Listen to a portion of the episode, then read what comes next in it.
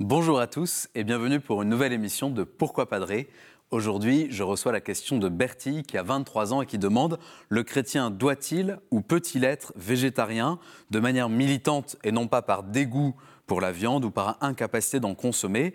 Elle nous précise Si j'écoute ma conscience, je ne veux pas qu'on élève et qu'on tue des animaux, ou même qu'on les chasse, j'en ressens vraiment de la peine. Que dit la Bible? Est-ce juste pour autant? Bah, Merci beaucoup, Bertie, pour cette question. Le chrétien peut-il être végétarien Bien sûr, c'est possible. Décider de ne plus manger de viande, ce n'est pas un problème en soi. Mais puisque vous posez aussi la question sous l'angle du devoir, le chrétien doit-il être végétarien Je voudrais approfondir.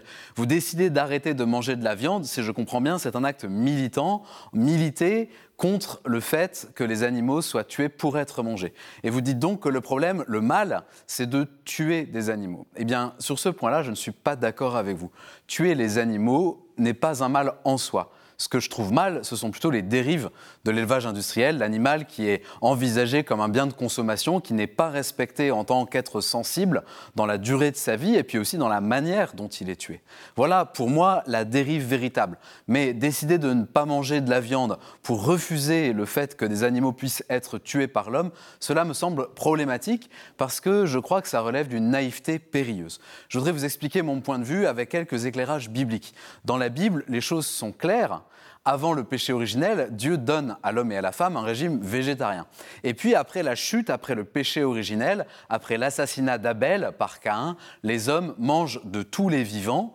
Et Dieu dit même à Noé que ce régime est devenu la normale.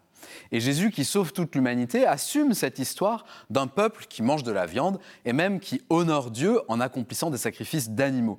Et, si on regarde bien, le moment le plus important de la vie du Christ, c'est un sacrifice sanglant, le sacrifice de lui-même, lui qu'on présente comme l'agneau de Dieu.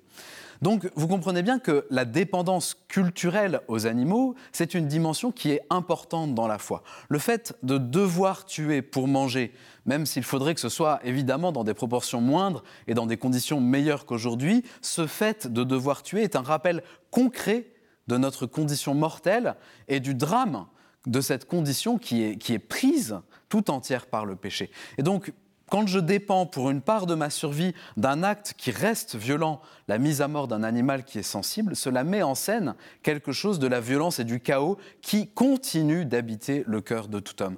Alors, je suis d'accord avec vous, Bertie, il faut que l'humanité s'améliore, mais on ne deviendra pas meilleur en mangeant des lardons végétaux.